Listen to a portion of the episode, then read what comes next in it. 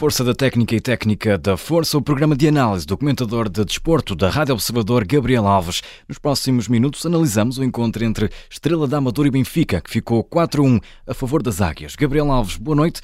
Vamos aos destaques desta partida. Para já, boa organização com que a equipa do Estrela da Amadora se apresentou no seu estádio frente ao Benfica. Amarrou o Benfica, asfixiou o Benfica, conseguiu chegar à vantagem, teve a hipótese de fazer o segundo gol, uma perda clamorosa, eh, e depois, eh, na ponta final dessa primeira parte, apareceu o Benfica em, diria, em dois relâmpagos e acaba por fazer, com eficácia, dois gols e virar o resultado. Benfica sem profundidade, sem largura, a viver muito de Di Maria, só que quis fazer o mesmo que fez com o Estoril Praia no jogo da Supertaça. Simplesmente o treinador do Estrela Amadora estudou a situação e Di Maria nunca conseguiu conduzir a bola da aula para o meio e daí depois desferir e fazer o seu serviço, que é sempre qualificado, dado que ficou completamente sem espaço, sem possibilidades de poder uh, jogar.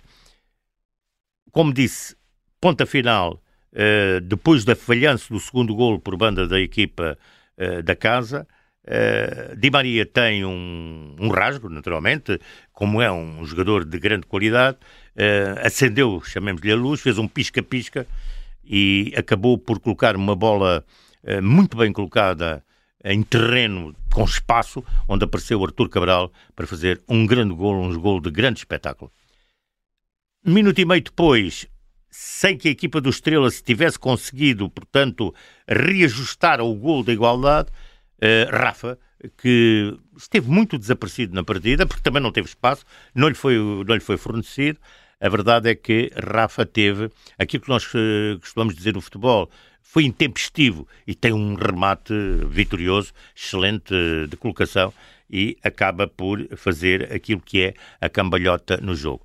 Mas o Benfica, nessa primeira parte, não só mostrou dificuldades na organização atacante, como mostrou deficiências em termos defensivos que nunca conseguiu segurar.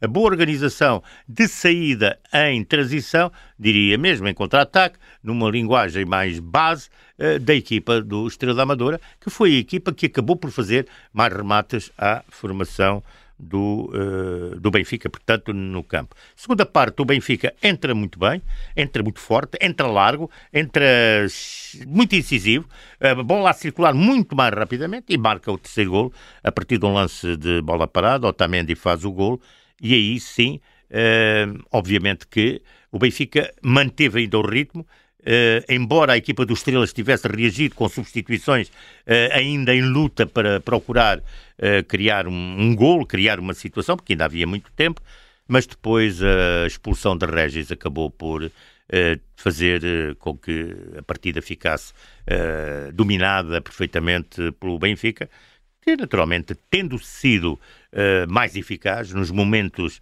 uh, cruciais da partida, lhe cabe perfeitamente o resultado.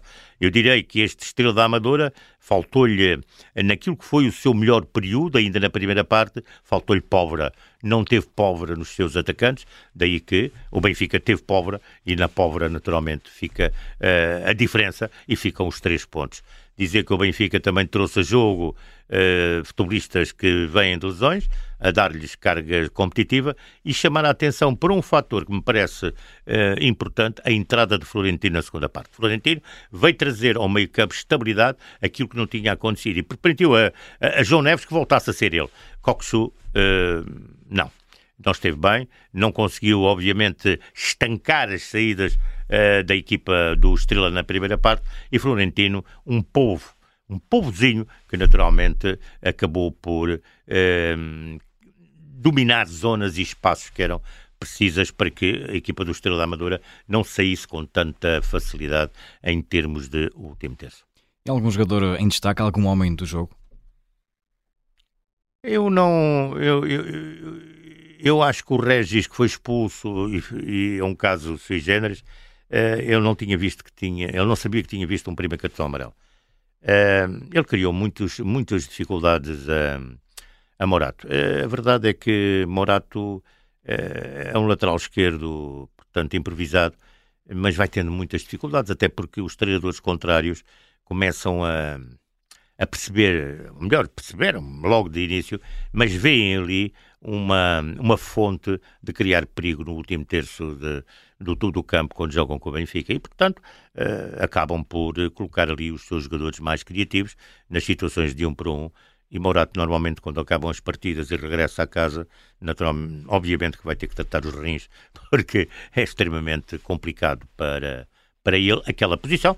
Uh, o que não invalida que ele seja um bom central, mas ser lateral é uma coisa, ser central é outra, completamente diferente. Como é que te pareceu esta reação do Benfica depois do desar nas meias finais da Taça da Liga?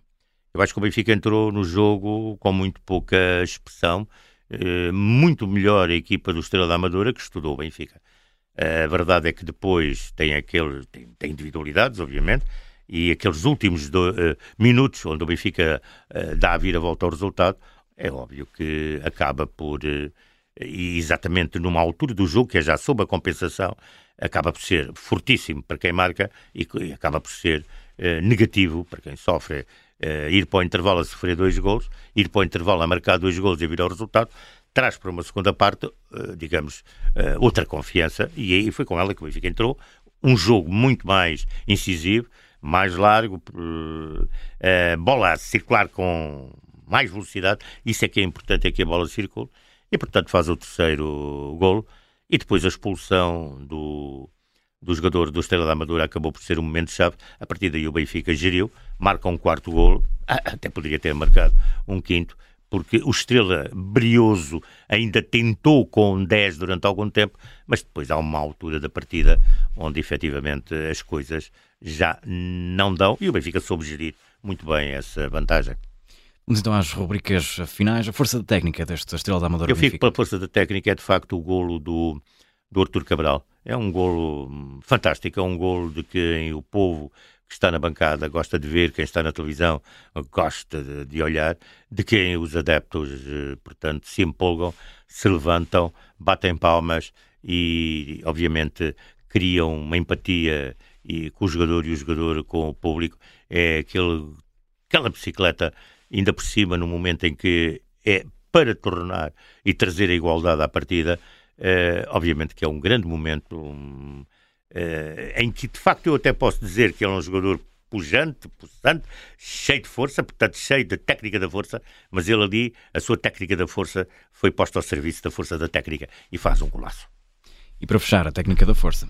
Não tenho ninguém para, neste momento, poder uh, distinguir. Uh, não vou distinguir, uh, sim, o brilho uh, com que o Estrela Amadora se bateu sempre, mesmo em inferioridade numérica e em inferioridade no resultado, e também para o seu treinador que estou muito bem o Benfica, e enquanto pôde, enquanto pôde, vendeu muito caro a derrota e criou imensos problemas ao campeão nacional. Termina assim esta Força da Técnica, Técnica da Força, a análise ao Estrela da Amadora Benfica, com Gabriel Alves. Muito obrigado. Gabriel. Um abraço.